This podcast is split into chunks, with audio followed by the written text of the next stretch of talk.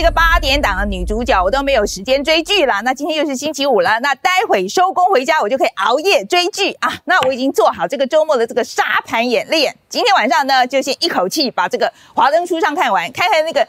在第一集就被杀了，到底是谁啊？那看完了呢，还可以复习一下这个两三年前就拿了一堆金马奖的这个雪观音。哎，睡饱之后，明天下午呢，再来看看讲台湾消防员的火神的眼泪。哦，真的是太完美了，一个月付几百块就可以随时追各式各样的剧，我真的觉得蛮划算的啦。不过 Netflix 在印度呢，却配碰上了这个月费危机啊，就是印度人嫌贵啦。那其实印度已经很便宜嘞，它的基本方案原。原价四百九十九卢比，还不到台币两百块，但民众就是没有兴趣，所以 Netflix 现在就决定，好便宜给你，各个方案都降价。刚刚九的这讲的是四九九，现在打四折变一九九，只要台币七十二块。好，我们回来看这个 Netflix 啊，来特别澄清一下哦，啊，我们没有帮这个 Netflix 做广告哦，新闻主角就他嘛，我也没办法。那么我们匪夷所思，从来不做置入，主要原因就是我们有坚定的信念，我们把所有时段拿来做新闻。更重要的原因是我们主讲国际新闻，我们的收视率没有好到有人要植入。好了，好像一不不小心又讲太多了。好了，好，还是讲这个 Netflix 好了。Netflix 呢是在二零一六年的时候进军印度的时候呢，它的 CEO 就设了一个两年内达一亿订阅户的目标。可能想说，印度人口这么多啊，又有宝莱坞电影文化，那推内容应该很容易吧？没想到到现在呢，都只有少少的约五百万的订阅户。人家这个 Disney Plus 有四千六百万，那这个 Amazon Prime 有一千九百万呢，都比它多好几倍。那追根究底呢，才发现它定价太贵了。像是这个亚马逊的方案呢，是多个装置看到宝，月费只要台币六十五块。Disney Plus 呢，还提供四 K 的高画质方。案，平均一个月只要台币四十六块。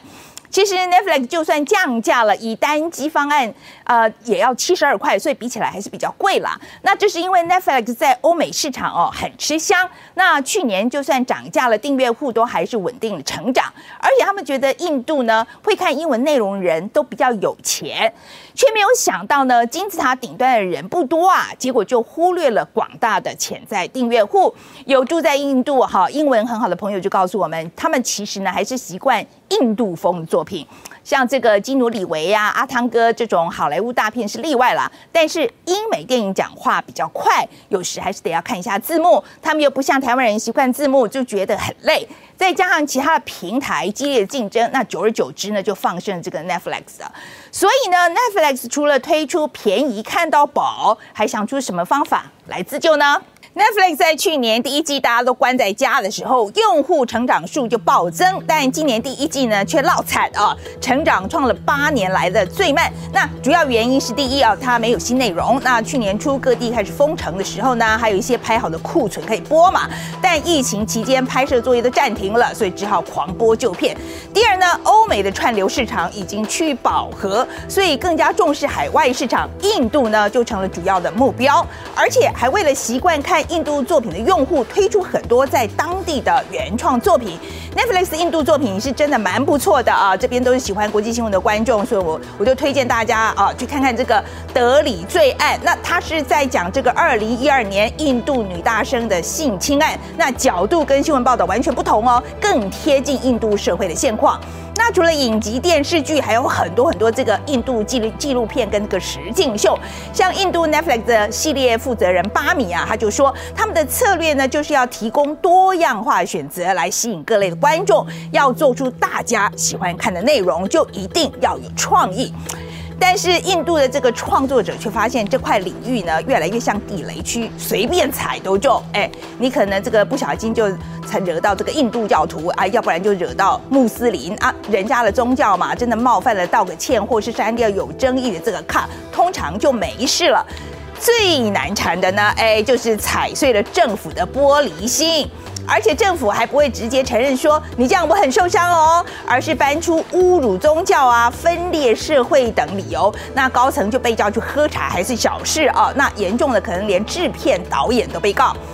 像是呢，在去年 Netflix 上架这个《天造地设》，哎，讲的就是五零年代印巴分治之后，印度教的女大生跟穆斯林的这个男大生的爱情故事。哎，我们看会觉得很好啊，年轻人就跨越了宗教，勇敢的追爱。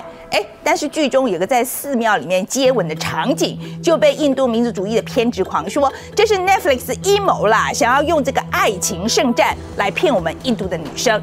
爱情圣战呢是印度的一种阴谋论啊，认为在印度的穆斯林男性对印度教女性就设下了爱情圈套，把他们骗来结婚之后呢，再逼他改信伊斯兰教，生下了宝宝就自动变成了穆斯林，穆斯林越来越多，最后会称霸全国。那总统莫迪呢，就跟他这个印度人民党就在国内大肆宣扬这种恐吓性的言论，尤其在选举的时候最喜欢拿出来讲。许多保守的或是 BJP 这个执政的邦呢，还想要立法禁止穆斯林跟印度教这个 couple 结婚哦。在北方邦就有规定啊，就所所以就导致很多男女被捕啊，有的人被关好几天，还被地方法官严加拷问，确定不是被洗脑才放回家。就算回了家，在当地也是备受歧视。结果呢，这件事就越演越烈啊，被一堆政政治人物拿来借题发挥，说他这个相关内容让特定信仰的民众很反感。结果呢，Netflix 的内容副总还有这个公共政策的主任还被告，因为在印度冒犯宗教是刑事罪，如果判定属实，可以处三年的有期徒刑跟罚金。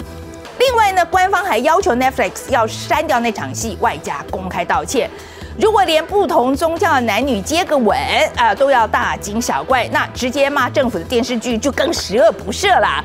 今年初呢，Amazon Prime 要播出这个印度版的《纸牌屋》，就犯了大忌。他不但把印度农民抗议啊、学生抗议、警察杀人全包进了剧情，还有一位跟莫迪长得很像的主角，哎，是啊，我一定要去看。甚至有一集的剧名就叫做《独裁者》。虽然导演说任何雷同纯属巧合，但是莫迪政府就自动对号入座了，一下子呢说影片里面这个湿婆神谈论政治是亵渎神明，又说这个影片。制造宗教跟阶级的分裂，对总理不敬啦，叫这个亚马逊一定要下架影片。其实呢，这根本就不关神或是阶级的事，纯粹是因为内容太写实了，让莫迪政府很没面子。纽时也指出，莫迪政府大力宣扬印度这个民族主义，要把印度变成一个全印度教的国家，强力边缘化其他的宗教。之前早就对宝莱坞甚至好莱坞的电影伸手限制，现在这些不受管制的线上内容也要好好管一下了。于是今年印度呢就公布了新版的数位媒体规范，要求这个 OTT 串流平台要设投诉机制，有人提出抗议。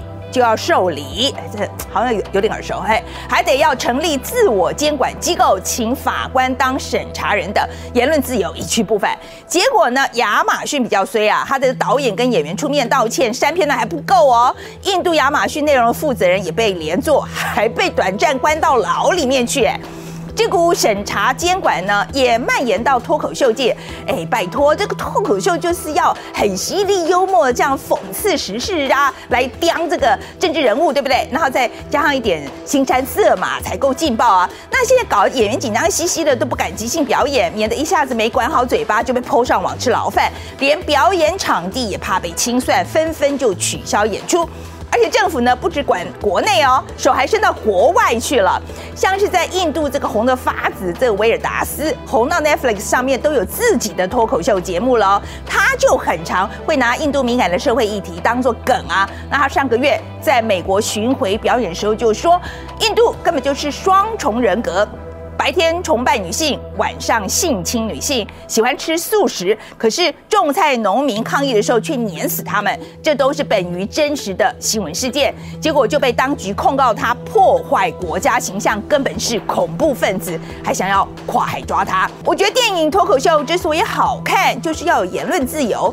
政府被骂当然是不爽啦，但那是我的言论自由，宪法说我可以骂你。还有就是创作不受限制，才能够天马行空激荡出好的作品。